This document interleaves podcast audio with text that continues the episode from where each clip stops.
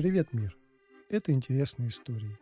Один житель Финляндии в течение нескольких лет притворялся художником и даже стал знаменитым мастером финских пейзажей.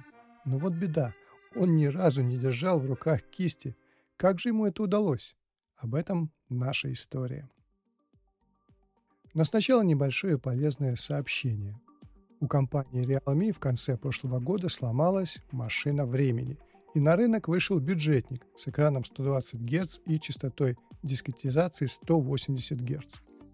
Я тестировал этот смартфон и могу сказать, что никаких компромиссов по экрану нет.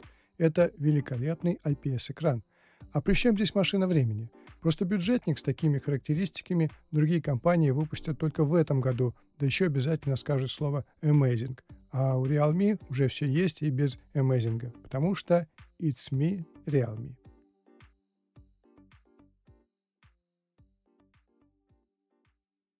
А вот интересно, хватило бы мне смелости провернуть трюк финского художника в кавычках. Так что же такого сделал Тапани Луавула, чтобы стать знаменитым художником? Все просто. Он выходил на улицу с фотоаппаратом, снимал пейзажи финских лесов, Потом высылал фотографии в Китай. Там художники рисовали с фотографий картины и отправляли их обратно в Финляндию. А Луавула делал подписи к картинам «Тапани Луавула» и вставлял холсты в раму.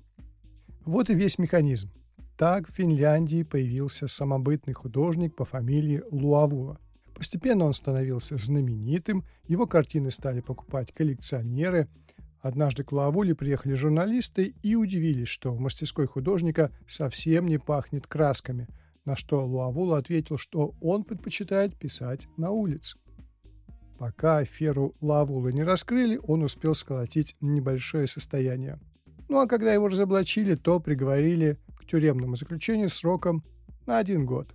Что стало с картинами Луавулы? Часть из них оказалась на помойке, часть по-прежнему находится в частных коллекциях, а некоторые работы украшают коридоры Центральной криминальной полиции Хельсинки. Но вот что я думаю. А ведь и великие мастера тоже в какой-то степени подделывали работы. Например, ученики великого мастера писали картины за своего учителя. Взять того же Рембранда. Долгое время считалось, что художник написал около тысячи работ. Но теперь их число сократили до 600. Остальные 400 – это работы его учеников, подписанные Рембрандтом как свои. Мошенник ли Рембрандт в таком случае? По слухам, и Сальвадор Дали подписывал чистые холсты на продажу. В 1995 году была создана специальная комиссия, которая долгие годы изучала сотни картин из частных коллекций и пока не нашла доказательств того, что Дали подписывал чистые холсты. Но зато Дали подписывал чистые листы для литографии. Еще таких листов идет на тысячи. Так что будьте осторожны при покупке литографии от Дали. Вполне возможно, что там от него только подпись.